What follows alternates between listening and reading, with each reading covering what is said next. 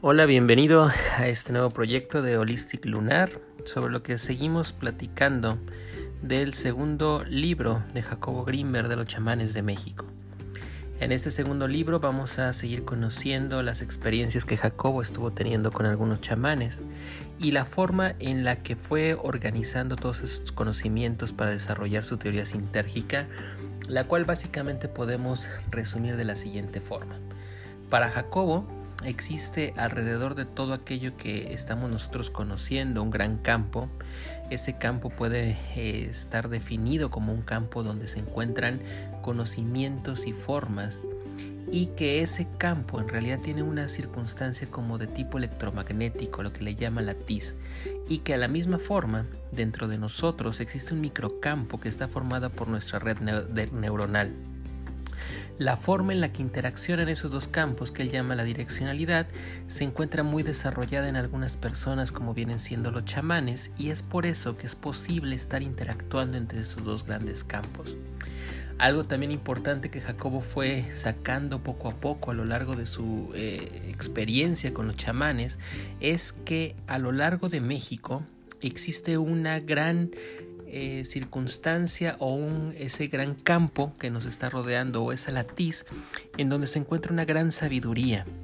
Y esto es algo de lo que eh, finalmente empata mucho con todas aquellas profecías en donde dicen que México es muy importante para el desarrollo del proceso de lo que ahora llamamos conciencia.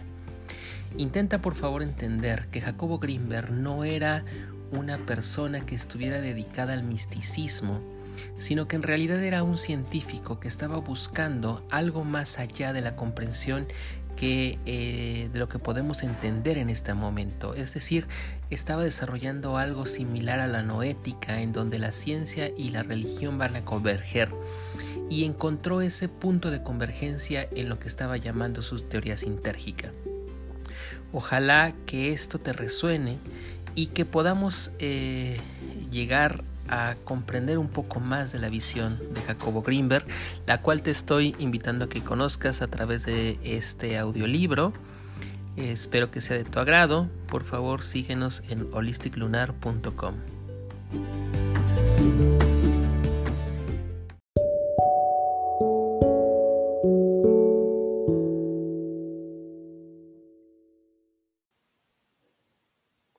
Don Antonio de Quintana Roo.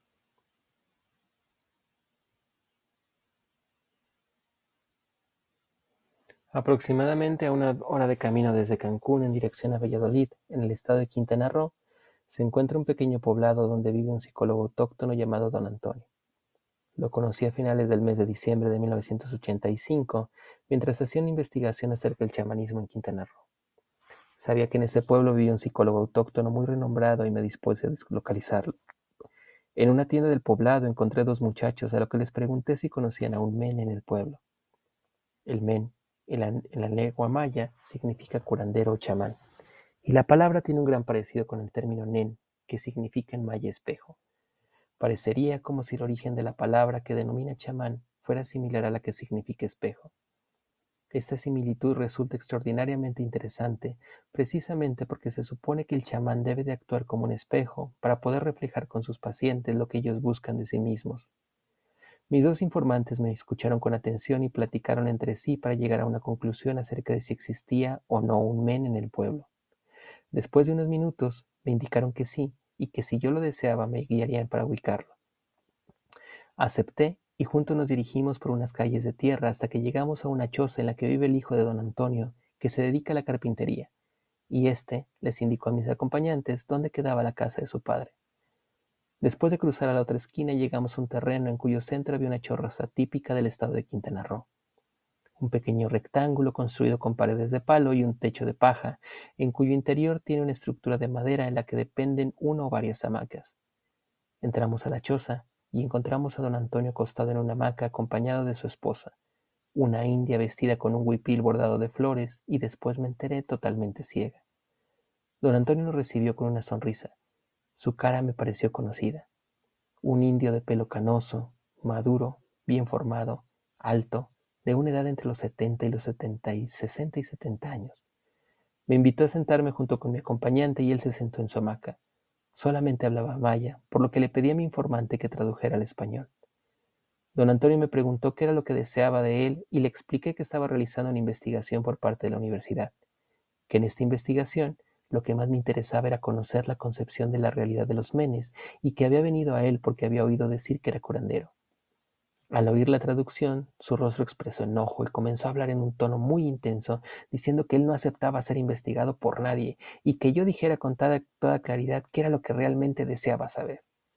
Su enojo fue tal que sentí un cambio importante en mi estado emocional, al grado de que por un momento pensé en abandonar la investigación de don Antonio, considerando que el rechazo que estaba sintiendo era demasiado intenso. Sin embargo, me contuve y le expliqué que no deseaba investigar nada fuera de lo que sería su ideal de realidad y que lo que más me interesaba era aprender de él. Don Antonio se calmó y me dijo que aceptaba que yo presenciara la lectura de la suerte, que él me haría el siguiente lunes por la noche. Me pidió que llegara al atardecer y que estuviera preparado para quedarme hasta la madrugada, que era el momento más adecuado para realizar la lectura. Le pregunté acerca del procedimiento que utilizaría y en ese momento me contestó que los antiguos conocían más las artes del adivinamiento que él, que él realmente ya no se dedicaba a eso y que en tiempos pasados los chamanes utilizaban unas esferas de adivinación, pero que él ya no las usaba. Me asombró el cambio porque momentos antes había aceptado realizar la adivinación y ahora manifestaba su ignorancia respecto a las artes chamánicas. Pensé que su actitud era una especie de táctica para mostrar su humildad y solo le contestaré que regresaría el lunes a contemplar el procedimiento de adivinación que utilizaría. Nos despedimos y a continuación descubriré lo que ocurrió durante la segunda entrevista que tuve con don Antonio. Orígenes de los poderes de don Antonio. El lunes por la tarde, Fui con doña Sara de Cancún y un amigo a visitar a don Antonio. Doña Sara había aceptado acompañarme con el objeto de servir de traductora y nuestro amigo estaba interesado en observar la ceremonia de adivinación. Llegamos al pueblo y al entrar en la choza, don Antonio lo encontramos acostado en su hamaca.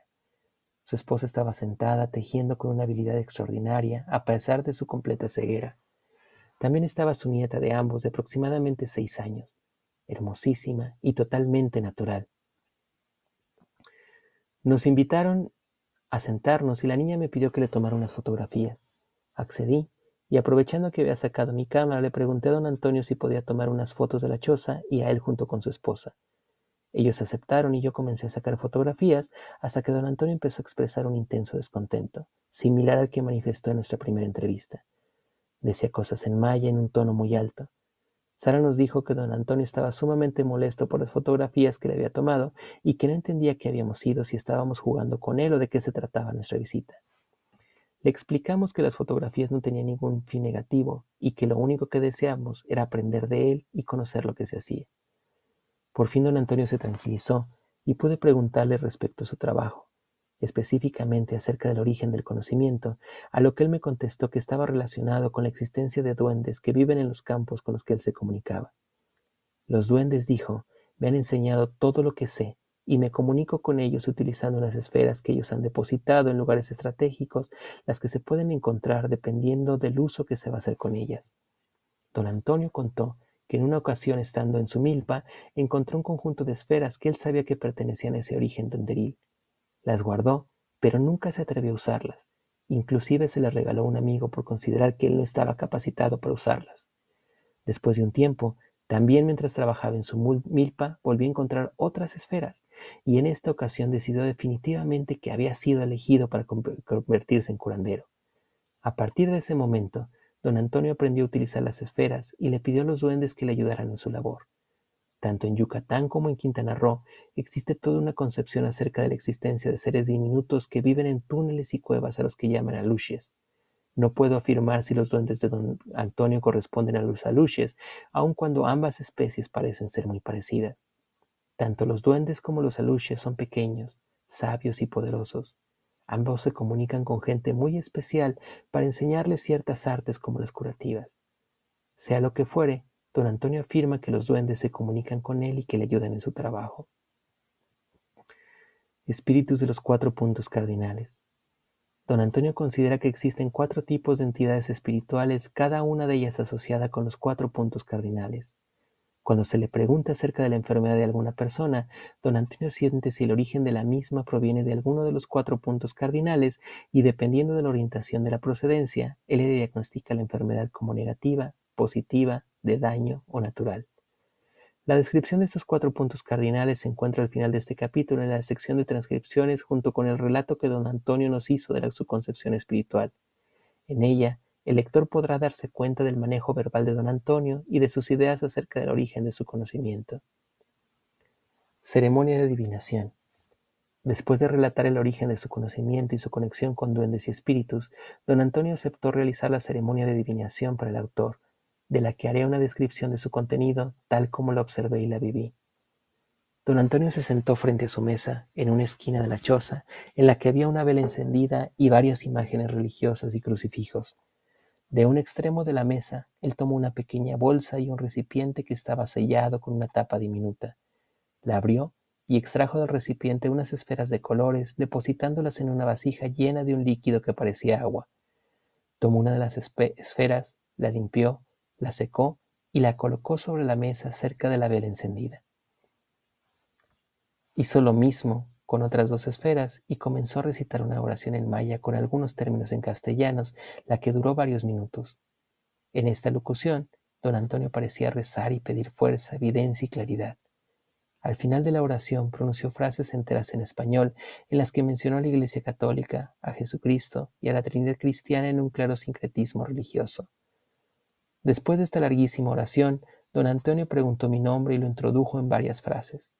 Enseguida tomó una de las esferas, la colocó primero frente a la flama de la vela y después a un lado de la misma, observándola con mucha atención. Parecía que trataba de ver alguna imagen dentro o en la superficie de la esfera. Súbitamente don Antonio se volvió para mirarme y preguntó si mi madre vivía, porque lo había visto en la esfera. Le indicaba que yo estaba recibiendo protector de un espíritu de gracia que él identificaba como mi padre. Le contesté que había muerto, y él asintió con la cabeza, diciéndome que yo estaba protegido por el espíritu de ella y que debía de recordarla más a menudo, pues ella se quejaba muchas veces de no tener respuesta de mi parte. Me asombré mucho por esta consideración y escuché con atención lo que siguió diciendo don Antonio. Se refirió al trabajo que yo estaba realizando como de suma importancia y me hizo una invitación para recibir una iniciación que facilitaría aún mi tarea. Al preguntarle acerca de la misma, afirmó que se trataba de una coronación que me pondría en contacto directo con el universo de los duendes, los que facilitarían mi trabajo. Me preguntó si yo estaba de acuerdo en recibir esta iniciación y le dije que con todo gusto la viviría. Enseguida habló sobre acontecimientos de mi vida que considero demasiado íntimos para ser descritos y en los que observé una precisión extraordinaria en la capacidad de don Antonio de conocer directamente mi situación.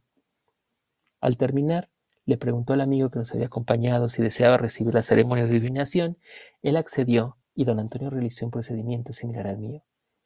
Primero recitó la larga secuencia de frases religiosas sincréticas, mezclando otra vez el maya con el castellano, y terminó la recitación con una serie de frases en perfecto español que se referían de nuevo a la Iglesia, a Jesucristo y a la Trinidad cristiana.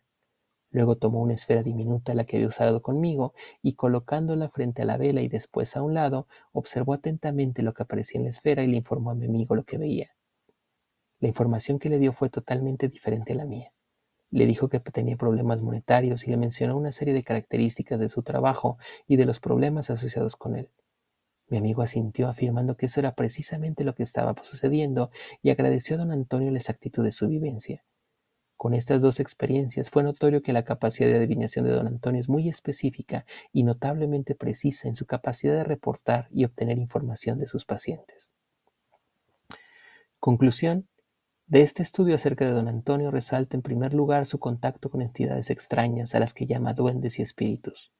Entre los mayas y sobre todo entre los chamanes mayas de la actualidad parece ser común la consideración de la existencia de espíritus y entidades espirituales como los duendes. En realidad no sabemos a qué se refieren exactamente con el término. Parecería que su consideración de la existencia de esas entidades está relacionada con la vida de seres que, acompañan los trabajos agrícolas y que de alguna manera están ligados con la naturaleza. Resulta extraordinaria la capacidad de detectar información sutil como demostró tenerla don Antonio. De dónde y por medio de qué mecanismos obtiene esta información es difícil decirlo. Lo único que es posible afirmar es que su capacidad adivinatoria parece requerir de un instrumento las esferas, en el que se plasman imágenes asociadas con el proceso divinatorio. Acerca de esas esferas también es posible considerar que son de uso común entre los psicólogos autóctonos de la región de Yucatán y Quintana Roo. Por lo menos, ya existen evidencias de que dos chamanes de esta región la utilizan, don Panchito y doña Sara. Además, doña María también hace referencia a ellas. Las esferas de doña Sara y de don Panchito son muy parecidas. Son esferas blancas, algunas totalmente transparentes y otras ligeramente opacas, de un diámetro aproximado de 2 a 3 centímetros con burbujas en su interior. Las de don Antonio son diferentes, son de colores y con un diámetro menor a las que usan los otros chamanes. Para ellos, afirman que observando la superficie y el interior de las esferas obtienen información valiosa que responde a las preguntas que hacen sus pacientes. Este uso de las esferas para la adivinación merece una investigación más amplia que pueda responder preguntas referentes al mecanismo de adivinación y el uso de las mismas. La desconfianza que demostró don Antonio al inicio de nuestras dos entrevistas parece ser una desconfianza generalizada entre los curanderos de la región. Tienen miedo de que su conocimiento se utilice en forma negativa, de que el gobierno intervenga en sus trabajos, incluso tienen el temor de que alguna fotografía se les tome que pueda ser utilizada como medio de control energético de sus personas. Se requiere de una labor de convencimiento para que ellos acepten ser entrevistados y estudiados. Algunos de ellos, como en el caso de don Antonio, manifiestan una posición intensa y gran desconfianza hacia los extraños. Cuando esta confianza desaparece, entonces ofrecen su conocimiento sin inhibiciones e incluso estimulan la investigación, las preguntas que se plantean y comparten su conocimiento con el investigador en forma cálida y humana. Por último, es notable el hecho de que los psicólogos autóctonos como don Antonio tienen una clara conciencia de que su origen se remonta a épocas milenarias. Inclusive, consideran que el conocimiento de la antigüedad era mucho más poderoso exacto y profuso que el conocimiento que actualmente ellos proveen. Transcripción de la grabación hecha don Antonio en su casa de Quintana Roo. Esta es una transcripción de una plática sostenida en maya, con fragmentos en español entre don Antonio, su esposa y doña Sara, quien funge como traductora. Aparece también el autor, el hijo de don Antonio y otra persona de nombre José Elías. Doña Sara habla al autor. Mire, el Señor considera que tú necesitas una entrega a tu trabajo.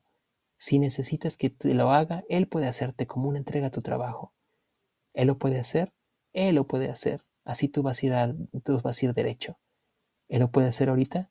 No, no, ahorita no. Él tiene que prepararlo. Ah, yo pienso que cuando venga lunes, martes, ¿cuándo te vas a México? Me voy el miércoles. ¿En cuánto tiempo vas a volver? Posiblemente en un mes, no estoy seguro. Más o menos. ¿Le puedes preguntar qué está haciendo el espíritu de mi mamá? Los em, espíritus malos están allá, los aires malos o los espíritus del tiempo están acá. Es según de donde vienen, de por acá son espíritus buenos. Los chiquitos, aluches, no, es lo que hacen aluches. Ah, es una entrega. El hijo, entrega a los duendes para que den más poder para trabajo, porque si quiere uno trabajar así sin permiso, los duendes castigan si quieres ir, seguir trabajando de esta forma, tienes que hacer una entrega a los duendes. José Elías, es una iniciación. El autor, pero yo sigo siendo libre. El hijo, claro que sí, porque te van a dar más poder. José Elías, son los que tienen la custodia, los que tienen la responsabilidad de que hagan buen uso. El autor, ¿que haga buen uso? Yo quiero saber más del espíritu de mi mamá, porque ella sufrió mucho, murió como una santa, y yo creía que ella había vuelto a la tierra. Don Antonio habla en maya durante unos minutos.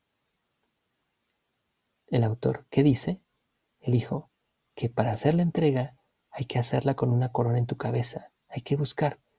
Todo eso lo va a hacer. Entonces, si aprendiste a trabajar en una forma, todas las maldades vienen contra ti. A la hora de la entrega total, entonces la corona te da más poder para que tengas el conocimiento. El autor, ¿me puede decir un poco más del espíritu de mi mamá? Hablan varias personas al mismo tiempo. Es necesario que me acuerdo de ella para que le dé la oportunidad. Doña Sara, exactamente. Ella te quiere y te anda cuidando. Tú no te acuerdas de ella y entonces te manda castigos para que te acuerdes de ella. El autor, ¿así? ¿Qué dice? Doña Sara, ah, está recordando su niñez, que él no conoció a su mamá ni a su papá.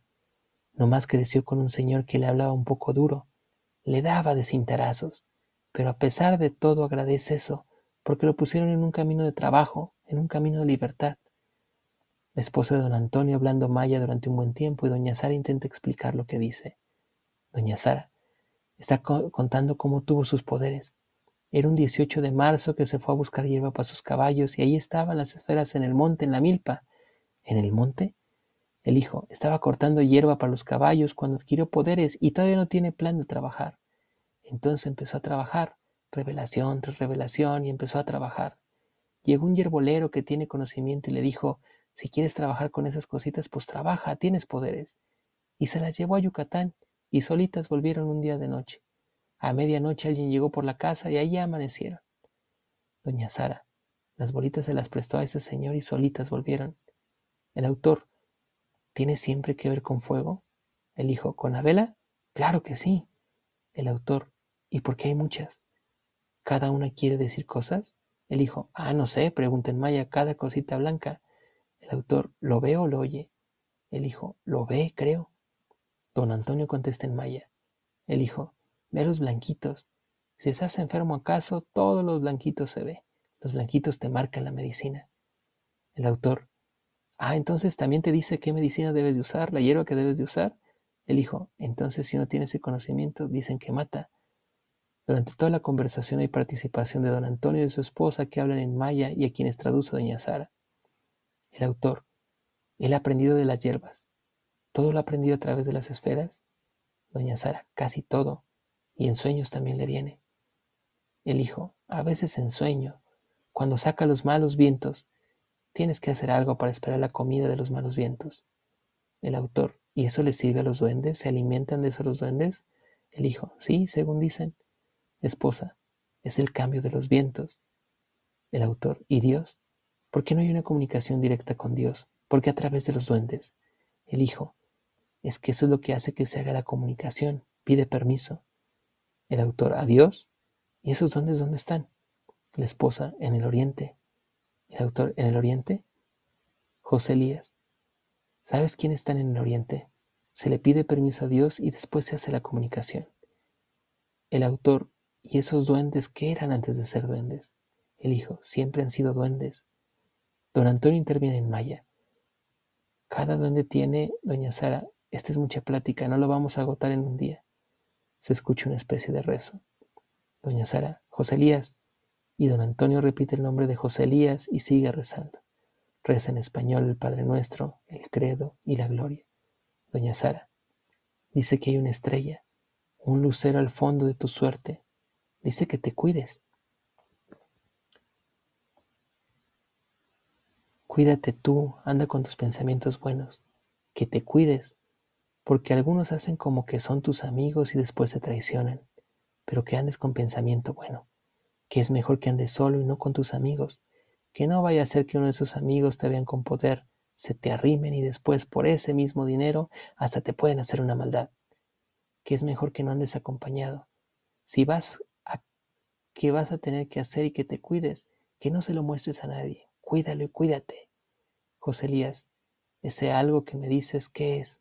Doña Sara, no se puede saber, te está avisando. Desde él te dice, cuídate y cuídalo. Esa palabra significa peligro. Sales mucho en la noche y la noche te puede causar problemas. Desde que entra la noche, recógete en tu casa. José Elías, ¿quién es el enemigo? Pregúntales. Doña Sara, es solo un aviso, que te cuides. Te va bien, cuídate y cuídalo. Esos tres luceros están saliendo a afirmar lo que te va a pasar es importante que saques tu suerte, porque si no hubieras sacado tu suerte podría pasarte lo que te dice. En cambio ahorita ya lo sabes, entonces ya no va a pasar. José Elías, que me cuide. ¿Por qué? Ya estuvo.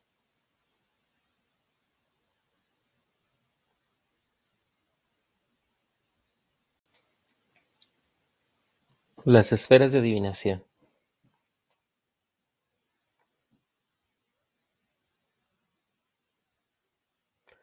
Los antiguos mayas llamaban Sastum, para los psicólogos autóctonos son las esferas de adivinación. Según doña María de Mérida, los antiguos las pulían a partir de cristal de roca y las utilizaban para ver lo que los ojos no pueden ver. En la actualidad el uso de las esferas de adivinación está muy extendido, tanto entre los chamanes yucatecos como entre los de Quintana Roo. A doña Sara de Cancún se le aparecían en su hamaca todas las mañanas, junto a la indicación mental de llevárselas a su maestro, don Panchito, quien tiene la suficiente fuerza como para manejarlas y mantenerlas cargadas. Según doña Sara, las esferas de adivinación acaban por conectarse con su poseedor, y si éste no les da suficiente energía, entonces las esferas se las quita, y eso es muy peligroso. Las esferas debidamente cargadas se vuelven transparentes y le ofrecen a su dueño un mundo de imágenes oraculares en las cuales puede ver el futuro de sus pacientes y sus diagnósticos. En cambio, cuando las esferas no se les da suficiente energía, pierden su transparencia y su poder. Para don Antonio de Quintana Roo, las esferas de adivinación son enviadas por duendes, quienes escogen a su futuro propietario dependiendo de su nivel de iniciación. Las esferas que maneja don Antonio le fueron enviadas dos veces. En la primera ocasión él se sintió poco preparado para utilizarlas y entonces las esferas desaparecieron. En la segunda ocasión, las esferas llegaron de una forma misteriosa. Aparecieron en un lugar alejado de su milpa junto con una advertencia de aceptarlas para hacer el bien. A partir de entonces, don Antonio las utiliza para visualizar el futuro de sus pacientes. Cuando yo le pedí a don Panchito que él me dijera mi suerte y me permitiera grabar sus palabras, él se escandalizó, contestándome que la suerte no puede fijarse. Su advertencia me permitió comprender el nivel de respeto hacia la vida de este centenario nahual. Don Panchito le previno a doña Sara que desde el día siguiente a su visita irían a pedirle consulta unos bebés. Y efectivamente, yo fui testigo del cumplimiento exacto de esa previsión. Al día siguiente, a las siete de la mañana, una madre se presentó con su bebé en el consultorio de doña Sara pidiéndole consulta. Lo mismo se repitió dos horas después. La física contemporánea está empezando a investigar la posible existencia de elementales partículas supraluminares, es decir, capaces de viajar a velocidades mayores que de la luz y por lo tanto de modificar el tiempo de su trayectoria. A estas partículas se les denomina como taquiones. No sabemos aún cómo explicar la sorprendente capacidad predictiva de los chamanes mayas. En los términos de la mecánica cuántica por relativista, quizá el cerebro de estos chamanes funcione en una modalidad taquiónica supraluminal independientemente de la dimensión temporal. Esto indicaría que ellos han aprendido a funcionar en un nivel de realidad en la cual no existe el tiempo. Estos niveles pueden asociarse a lo que en la fisiología contemporánea se denomina como expansión del presente. Si esto es así, sus niveles de conciencia deben ser similares a los que han manifestado aquellos seres de todas las épocas que dicen estar en contacto con el ser. Sea lo que fuere, e independientemente de la explicación que se le quiera dar, la capacidad adivinatoria y predictiva no es un mero caso aislado o una curiosidad de laboratorio, sino que manifiesta un modo de funcionamiento de la frontera de la conciencia. Capítulo 9. Doña Rufina de Puebla. Presentación. Doña Rufina Manzano nació en el pueblo de San Miguel Tixicapan, en Cuextlahuan, Puebla. Radicó toda su vida en esa comunidad, en la que falleció el 2 de marzo de 1982, aproximadamente a los 85 años. Siempre se dedicó a la curandería, alcanzando un gran prestigio no solo en toda la región, sino incluso entre los académicos dedicados a la investigación sobre este tópico. A la edad de 18 años se casó con Rafael Islas y tuvo seis hijos. Nieves, Heráclito, Aureliano, Emeterio, Elena y Gabriel. El texto que sigue fue redactado por la señora Elena Islas, hija de doña Rufina, y por la doctora María Eugenia Sánchez, investigadora radicada en Tixquinapan desde 1973 y ahijada de bodas de doña Rufina. Eduardo Almeida Costa. El doctor Almeida es profesor de la Facultad de Psicología de la UNAM y se dedica a la investigación del desarrollo comunitario en las zonas indígenas. Iniciación. Unos sotonacos, hombres y mujeres, vinieron a refugiarse a San Miguel por algún problema que tuvieron en su pueblo. Los hospedó la mamá de mi mamá, doña Josefa Ramírez. Cuando ellos pudieron irse a sus pueblos, le quisieron dejar algo a mi abuelita. ¿Con qué te vas a mantener? Te vamos a enseñar cómo curar. Le enseñaron los rezos y a curar. Las oraciones eran en español, pero el rezo en náhuatl. Seguramente le enseñaron en náhuatl porque muchos totonacas hablan todavía náhuatl. Además, curan mejor que los de San Miguel.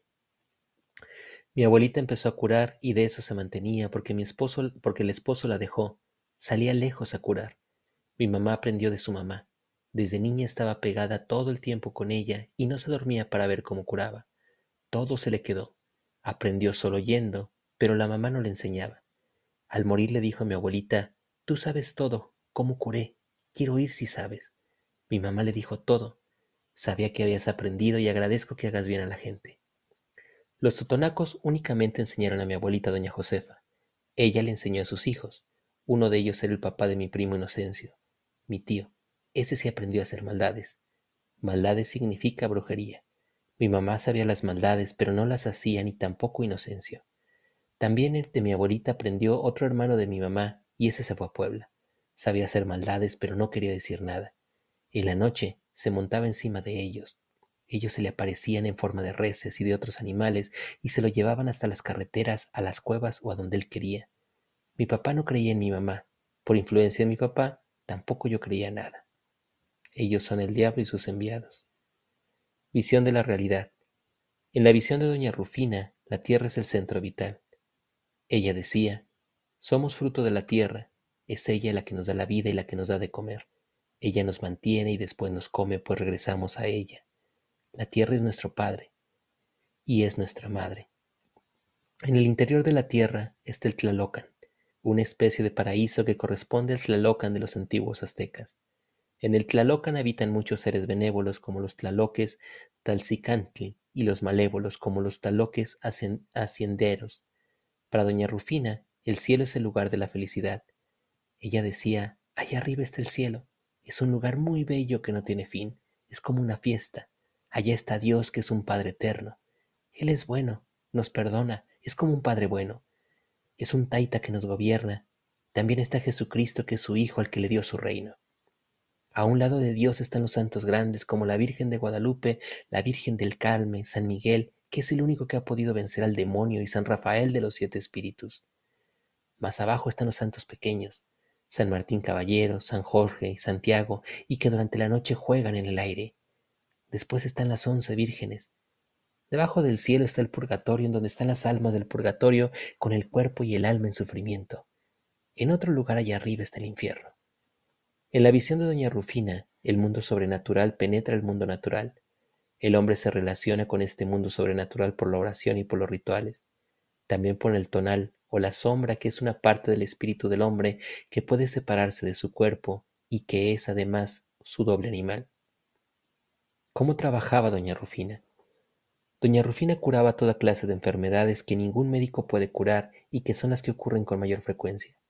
Estas enfermedades son producidas por el daño del tonal o del yolo de la persona. El tonal es la sombra de la persona, es el espíritu del hombre. No está en el corazón, sino en todo el cuerpo. Es una fuerza que da vigor. Puede dejar el cuerpo sin que la persona muera. Se aparta de él durante el sueño, deja el cuerpo de los brujos y curanderos que están trabajando. Sale de ellos para buscar por todas partes a los espíritus perdidos. Los tepehuanes, cuidadores de los cerros, los achicuajín o cuidadores de las aguas y otros duendes pueden apoderarse del tonal de cualquier persona. Esta privación es la que produce la enfermedad. Parece que el tonal se encuentra en la sangre, que es el agua del corazón. El yolo o el corazón es el principal vital de la respiración del cuerpo, es el lugar de la vida, es el productor de la sangre que es la vida. Cuando el yolo es lastimado, el hombre muere. Es el lugar de los sentimientos y es el vínculo entre el espíritu, el tonal y el cuerpo. Doña Rufina con su tonal buscaba durante el sueño al espíritu perdido del enfermo Indagaba si la enfermedad era grave o no, si estaba afectado al tonal o también al yolo. ¿Cómo curaba? Mi mamá curaba de todo. Susto, maldad, mal de aire, mal de ojo, mal de cuajo. Curaba de todo, pero ella no hacía maldad, aunque sí sabía cómo hacerlo. Tenía que rezar todo el día. Solo si salía o si le iban a visitar se paraba. Se sentaba y se tapaba con su chal, toda encogida y rezaba hasta la medianoche. Yo tenía que levantarme a las tres de la mañana a hacer el quehacer, y ella solo sentada en su cama, reza y reza.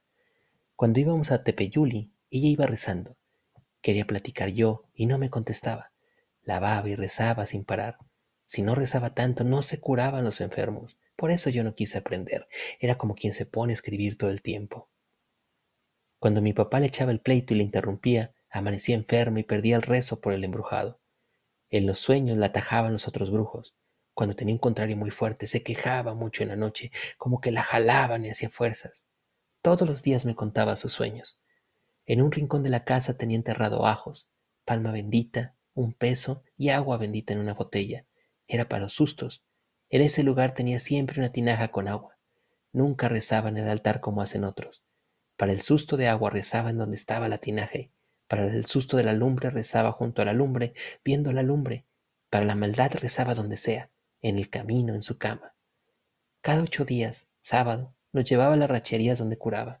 Nunca cobraba, pero teníamos que regresar cargados de pollos y panela que le daban. Donde avisaba que iba, mataban pollo. En cambio, hay otras señoras que sacan mucho dinero. La gente venía a verla. A veces le decían, reza para que se muera fulano, te damos puro siete veinte. Pero ella no aceptaba y les decía, quiero llegar en manos de Dios. A veces lo llevaba a Tuzapán con un brujo, pero ella no lo hacía. El susto. El susto se da cuando uno cae o cuando uno se asusta. Se quita el hambre y da calentura. Si no se cura uno, se pone peor. Da a los niños y a los grandes. Para curar el susto, mi mamá rezaba en la casa. Ponía una veladora y el copal frente al latinaje. Si era susto de agua o susto junto a la lumbre, si era de lumbre. Si la persona que tenía susto no sanaba, iba a llamarla donde se asustaba. Soñaba que estaba tirada donde se asustó y que él no quería venir. Tenía que ir con el ajo, la palma y el agua bendita a ese lugar a llamarla. Susto ligero y susto grave. El susto es la pérdida del tonal o de la sombra. Esta pérdida puede ser ligera y fácil de curar cuando es debido a una caída en la tierra o en el agua o debido a una quemadura. Ok, encontré esto en internet.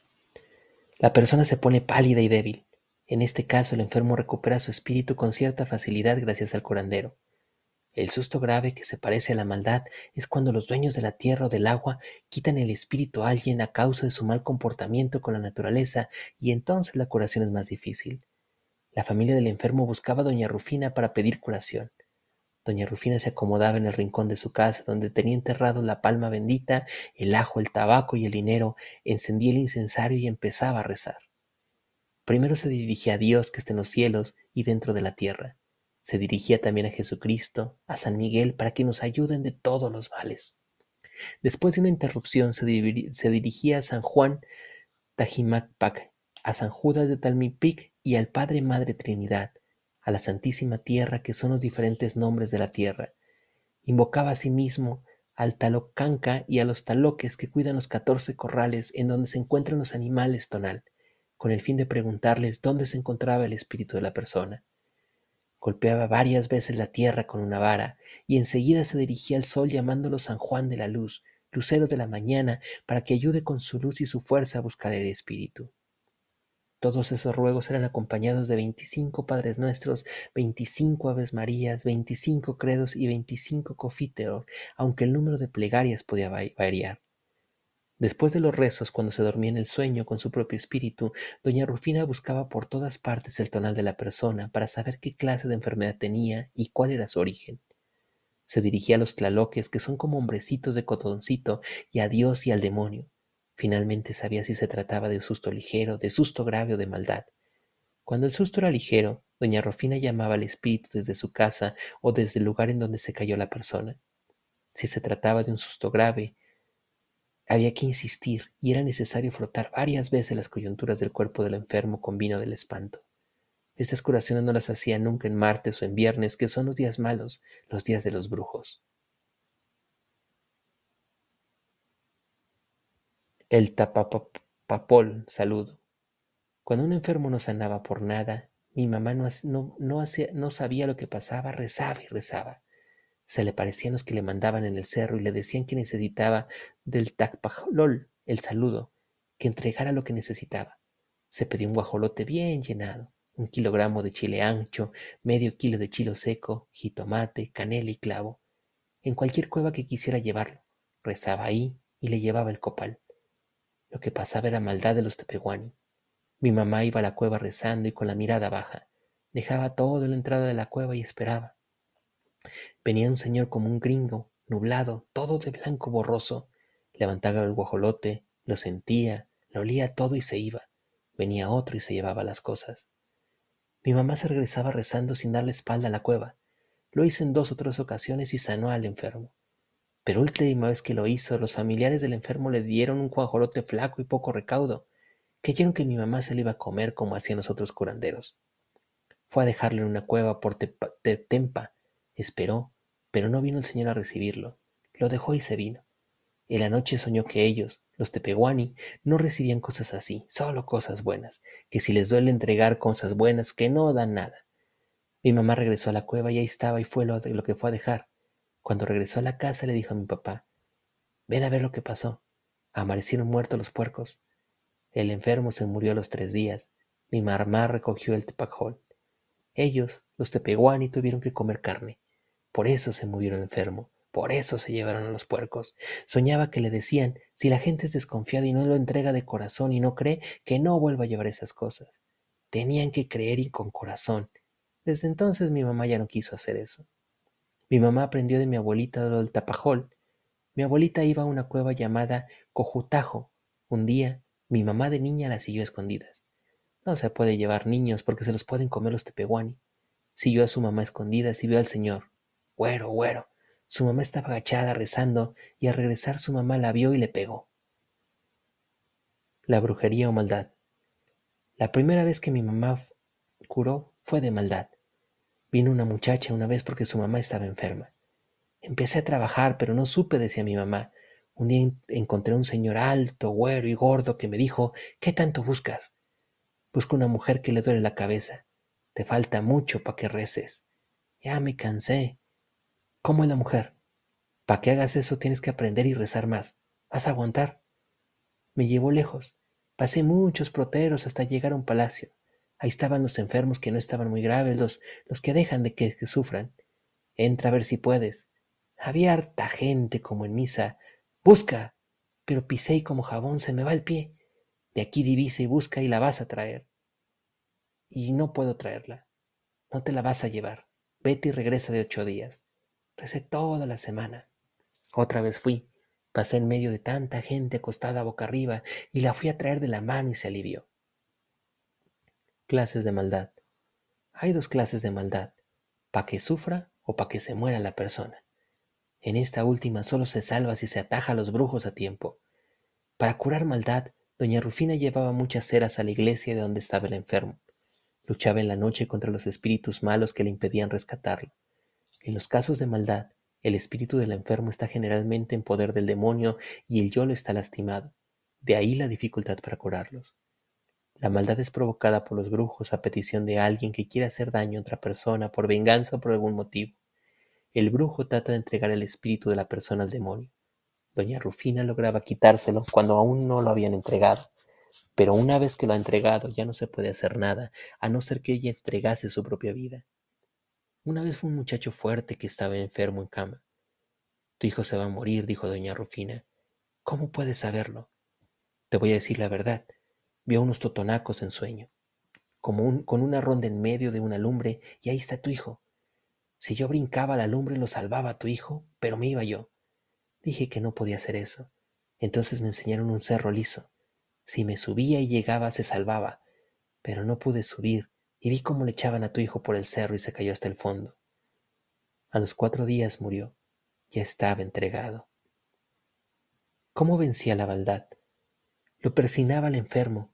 Decía, Dios Padre, Dios Hijo y Dios Espíritu Santo, voy a tocar a este enfermo, que no sea de balde, que lo voy a curar, voy a pedir que se sane. Luego preguntaba, ¿dónde menos te duele? Le decían si le dolía la cabeza, el cuerpo, la pierna o la mano. A veces les decía, vean al médico, no tiene usted nada de maldad. Usaba aceite, sauco y un huevo para curar la maldad. Sobaba en donde se les ponía con el aceite y el mismo rezo en el mismo rato se ponía a rezar. Sobaba con el aceite y con el sauco. Pedía que hirvieran en el blanquillo. Bien cocido el blanquillo, lo cortaba a la mitad le echaba aceite y lo ponía boca abajo en un trapo. Sobaba al enfermo y salía vidrio esposo. Donde sobaba en pedacitos de vidrio como arena. Los juntaba en una hoja de moxcle y ya no se podía usar un traste. Echaba el sauco, el huevo y los vidrios a la lumbre. Había que quemarlos y tronaban. Dos o tres viajes hacia eso. En la cabeza no se podía sacar la, la maldad solo sobando, solo chupándole con refilo alrededor de la cabeza, todo, todo el agua que saliera turbia como masa, a mi mamá se le escaldaba la lengua. Por Tenango, un enfermo había ido con muchos curanderos y no lo habían curado. Trabajó mi mamá y la segunda vez ya soñó. Era un brujo muy fuerte. Se peleaba con él toda la noche.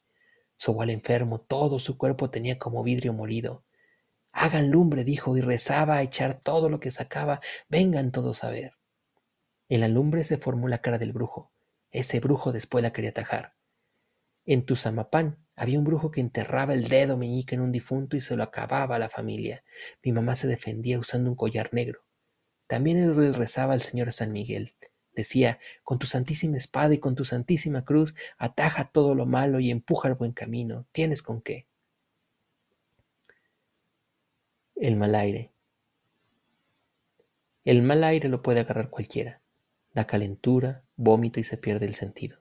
Se agarra en cualquier lugar son malos espíritus que andan, los que nunca tienen paz, los que nunca pueden llegar a la gloria, son los que andan penando porque deben muchas y vienen a pagar en el mundo.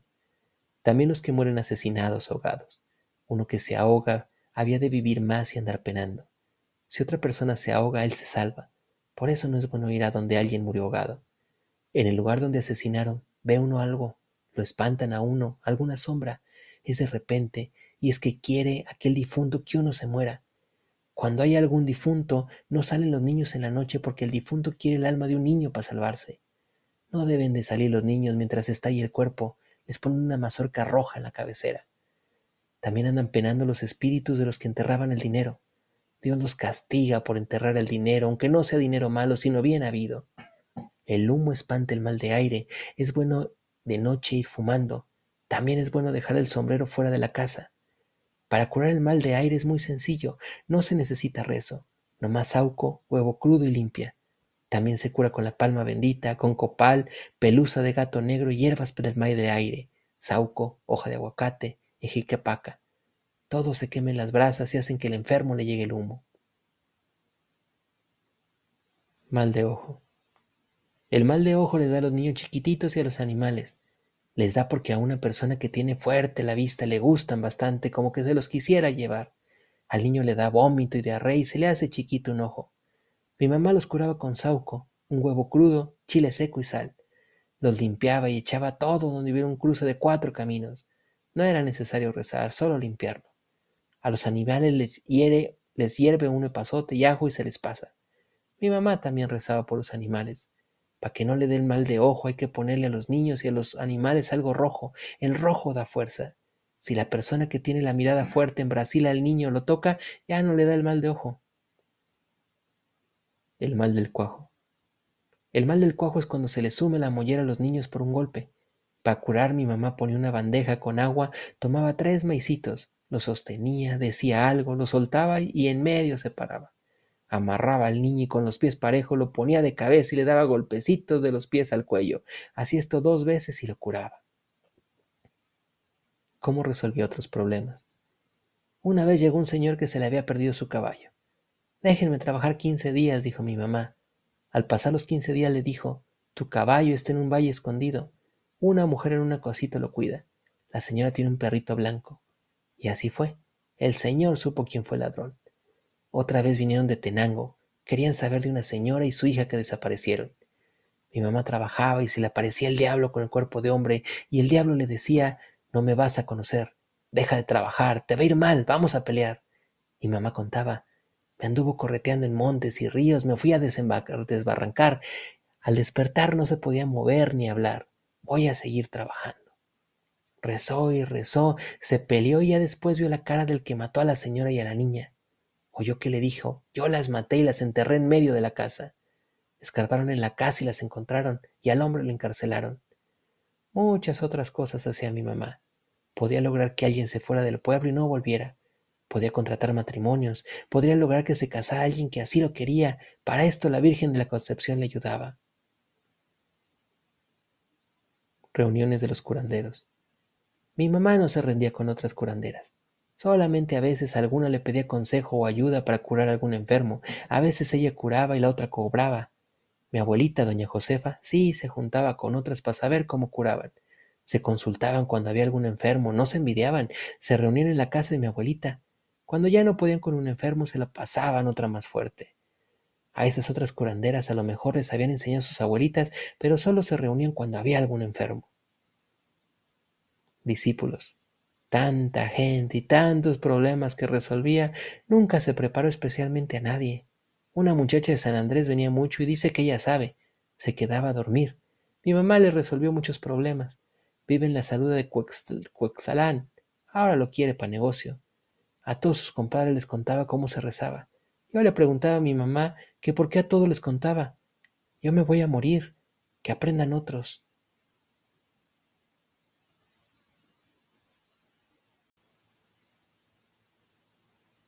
Capítulo 10. Doña Josefina Mesa de Ciudad Nezahualcóyotl. Introducción. Originaria de Michoacán y con sus 70 años de edad, doña Josefina es una chamana que realiza trabajo de limpias a las personas que acuden a su ayuda.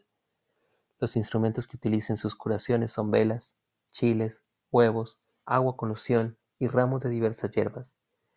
El objetivo de las limpias es para doña Josefina ausentarle a las personas lo que no es de ellas. Ella afirma que los problemas psicológicos y emocionales son corrientes de energía que obstruyen el buen funcionamiento de la mente y del cuerpo. Esta obstrucción causa un desequilibrio energético que da como resultado la enfermedad tanto física como para mental. Para realizar las limpias, doña Josefina con los ojos cerrados se concentra profundamente a nivel de su entrecejo, rocía sus manos con loción y las coloca sobre la frente y la nuca del paciente. Mediante este procedimiento, ella siente las vibraciones particulares y la energía del paciente detectando así lo que esto queja. En algunas ocasiones tiene visiones espontáneas de sucesos futuros que le ocurren al consultante.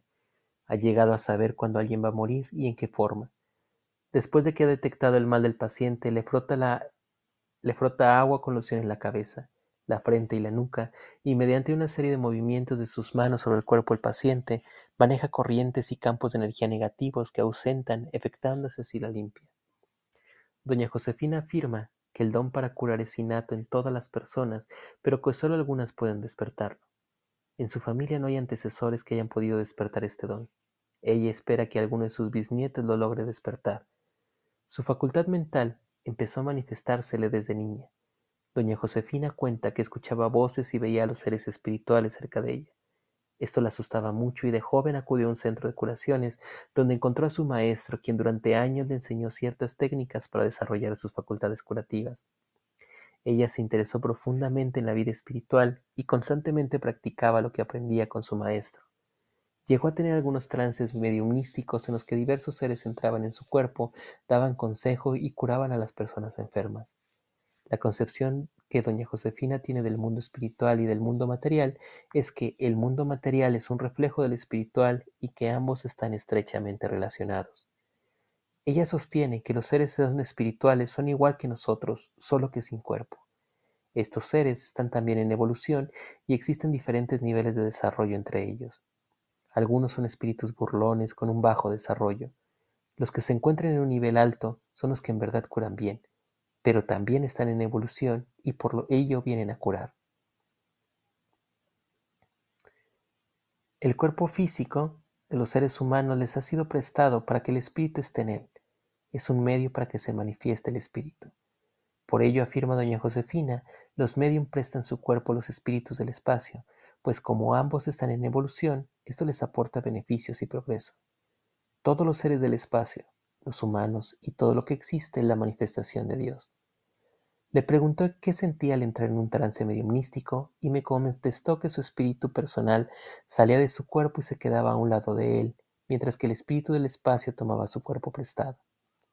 El espíritu personal añadió, está cerca, viendo todo lo que el espíritu del espacio hace, pero cuando mi espíritu regresa a mi cuerpo, ya no recuerdo lo que pasó. ¿Cómo se desarrolla la mediunidad, doña Josefina? Mira, concentrándote con la mente es como se hace. Se necesita recogimiento y mucho control mental. Todo está dentro de uno. El don para curar se desarrolla con la concentración, pero no se puede enseñar.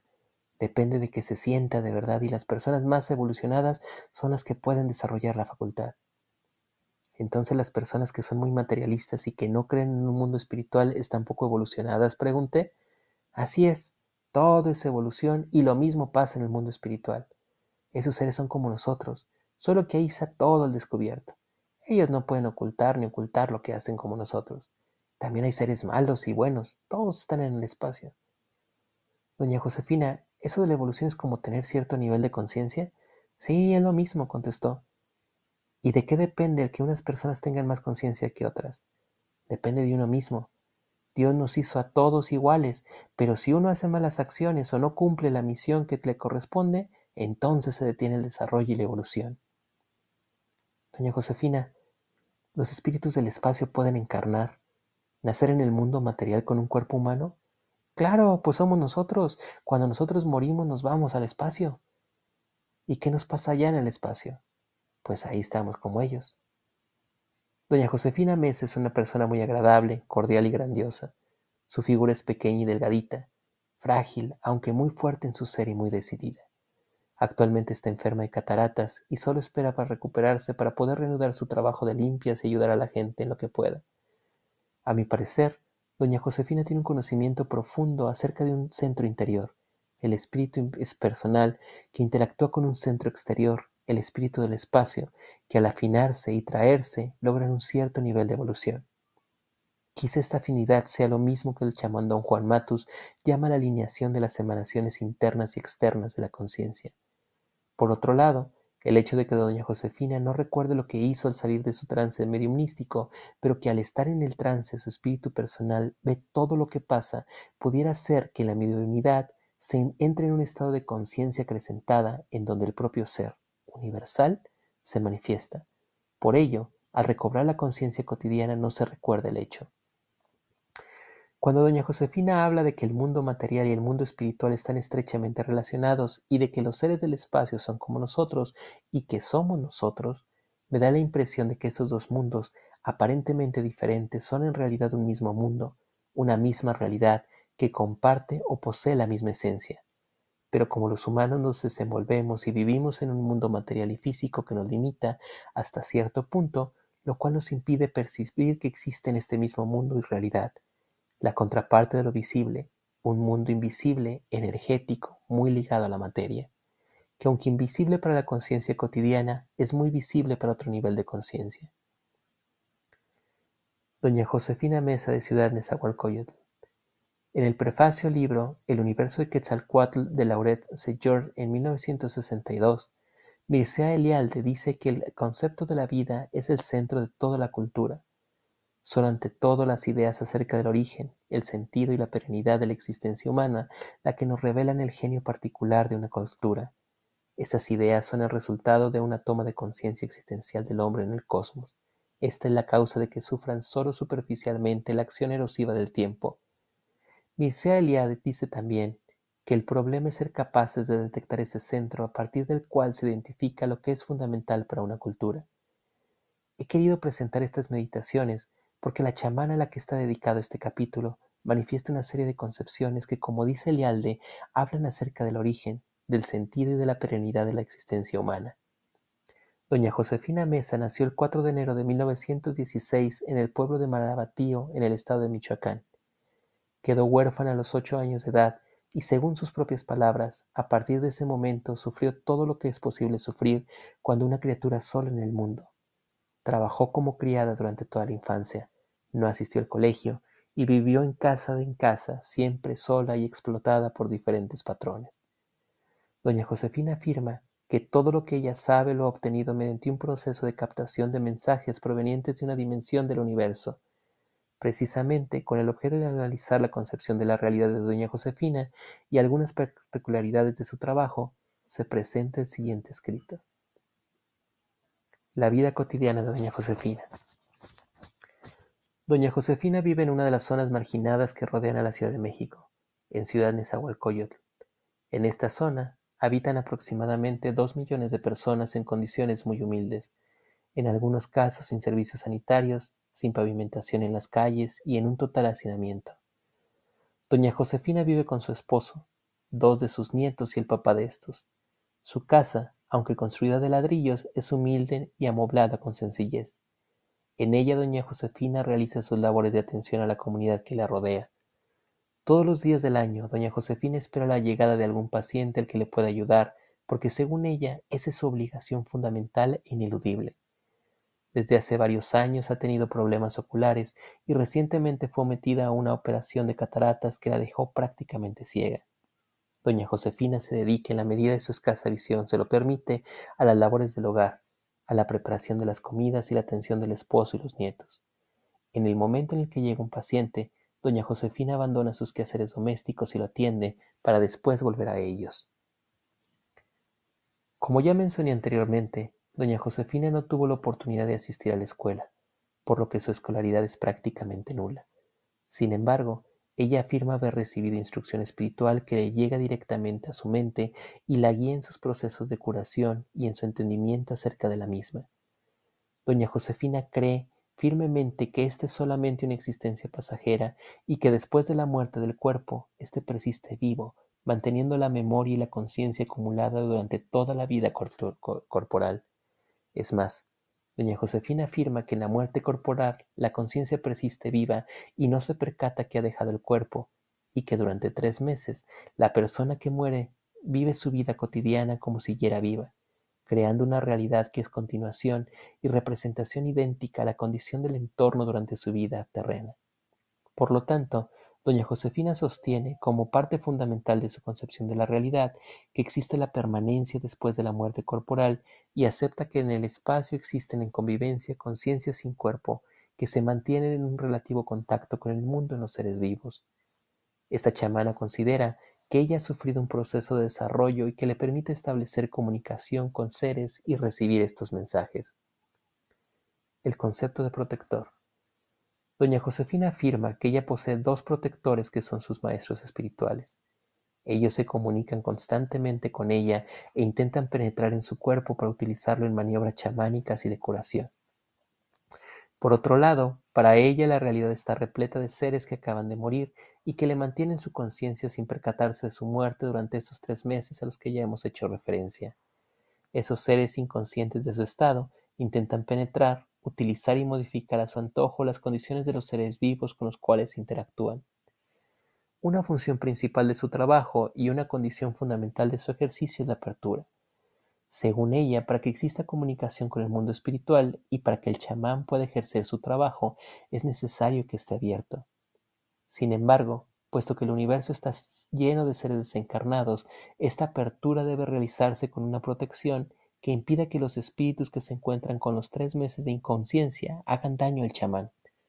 Por otro lado, existe una lucha o competencia entre los protectores y los seres espirituales en periodo de interfase. Esta lucha se manifiesta de diferentes formas, sobre todo en el intento de ocupación del cuerpo y la mente por parte de las dos facciones anteriormente descritas. Dependerá de la fuerza del chamán y de su preparación impedir la entrada de unos y favorecer la interacción con los otros. Procedimientos de curación de doña Josefina. Doña Josefina se encarga fundamentalmente de realizar operaciones de limpia en sus pacientes. Para ello utiliza técnicas convencionales en el chamanismo mexicano, como son la captación mediante el uso de huevos, el masaje, utilizando hierbas y líquidos especiales, y la colocación de sus manos en las partes afectadas. En esta última, doña Josefina parece ser experta y su capacidad energética es extraordinariamente elevada comparada con la de otros chamanes que he podido estudiar. De hecho, la especialidad terapéutica de doña Josefina es el reacomodo energético del cuerpo de sus pacientes mediante la utilización de su propia energía y del manejo de la misma con movimientos característicos de las manos en diferentes partes del cuerpo, movimientos de alejamiento, de acercamiento, etc. Doña Josefina cataloga los daños de sus pacientes en diferentes categorías. Para los más leves utiliza una limpia con huevo y de para hierbas. Para los más graves, le receta siete o nueve procesos de limpieza que ella misma realiza los miércoles y los viernes de cada semana. Durante estos procedimientos de limpieza se cierra la posibilidad de que su espíritu de poco desarrollo interfieran con sus pacientes y en cambio abre la posibilidad de la interacción que ocurra con los guías espirituales de mayor desarrollo. Doña Josefina ha pertenecido a una federación de institutos dedicados al desarrollo de la mediunidad en la cual aprendió algunas de sus técnicas. Ella afirma que en este momento se encuentra en un estado de desarrollo que requiere la total apertura y aceptación y la posibilidad de que sus protectores utilicen su cuerpo para su propio beneficio. Afirma que esta necesidad le fue impuesta desde el mundo espiritual y que para que ella llevara a cabo está en búsqueda de una persona que tenga la suficiente fuerza y poder, poder personal como para poder cuidar su cuerpo mientras éste es ocupado por otra entidad. Obviamente, toda esta consideración implica la existencia de intercambios energéticos extraordinariamente poderosos y que requieren de un aprendizaje especial para poder ser soportados. Considera que durante la interacción con sus protectores y sobre todo durante el proceso de total apertura e intercambio corporal, la sensación y la experiencia que se producen tienen tal intensidad que solamente una persona entrenada con la suficiente fuerza es capaz de soportarlo. Doña Josefina parece considerar que esta operación de intercambio corporal es necesaria para su propio desarrollo y para los procesos terapéuticos en los que interviene. De hecho, lo que parecería significar doña Josefina es que sin este paso en su desarrollo su posibilidad de crecimiento quedaría detenido. El concepto de muerte. Para doña Josefina no existe la muerte. De hecho, ella ha confesado que le ha pedido a los seres espirituales que la ayuden a pasar a otro nivel de realidad, implicando con ello que la auxilien a morir para poder permanecer en el universo espiritual. Este universo es el verdadero lugar en el que el ser humano debe de habitar. En otras palabras, ella considera que la vida en la tierra es una especie de castigo y el lugar para permanecer en el mundo espiritual donde ella anhela estar. Desde este punto de vista, para doña Josefina no existe el concepto de desaparición total de la conciencia y como se ha dicho anteriormente, el cuerpo es solamente un vehículo que utiliza el espíritu para interactuar con el mundo material. Por otro lado, ella acepta el concepto y el proceso de la reencarnación, en el cual el espíritu ocupa los cuerpos que van cambiando, dependiendo de los procesos evolutivos a los que el espíritu es sometido. De tal forma se comprende que en algunas ocasiones ella afirme que esta encarnación le ha tocado una labor extraordinariamente difícil y que con esta supone que después de su muerte corporal ya no requerirá regresar a ocupar un cuerpo. Todas estas son concepciones similares a las que sostiene la filosofía hindú, en la cual el concepto de reencarnación es un lugar común. Esta similitud resulta notable porque, de acuerdo con lo que afirma, ella nunca ha recibido información académica sobre la filosofía hindú, por lo que su conocimiento es totalmente empírico y proviene de su interior. Parece estar totalmente convencida de que todas estas ideas son reales y representan un proceso objetivo por el cual todos los seres humanos transitamos. Doña Josefina Mesa es una chamana que tiene una capacidad de vivir en dos realidades distintas. Por un lado, la realidad de la vida cotidiana, en la que ella es ama de casa, abuela, esposa, prepara la comida y cuida de su casa. Y la otra es su vida como chamana, en la que ejerce un trabajo curativo se pone en contacto con los niveles de realidad invisibles y desconocidos por el común de la gente y mantiene una serie de concepciones acerca de la vida y de la muerte que trasciende totalmente la conceptualización de la vida cotidiana. En este aspecto, doña Josefina es muy similar al resto de los chamanes y psicólogos autóctonos que hemos estudiado en la República Mexicana, los que parecen no tener ninguna dificultad en convivir una vida cotidiana totalmente convencional y además una vida chamánica extraordinariamente intensa. Por otro lado, Doña Josefina es una mujer de carácter fuerte, aunque amable y dulce, que da la impresión de tener un gran interés por cada una de las personas que ve, y con una energía y una capacidad de provocar cambios que no pueden ser explicados por la ciencia contemporánea. En este sentido, ser sujeto de un despojo o una limpia por parte de doña Josefina es una experiencia inolvidable en la que se experimentan cambios profundos en un sentido emocional, en aspectos corporales y en los niveles de conciencia que de alguna manera ella estimula.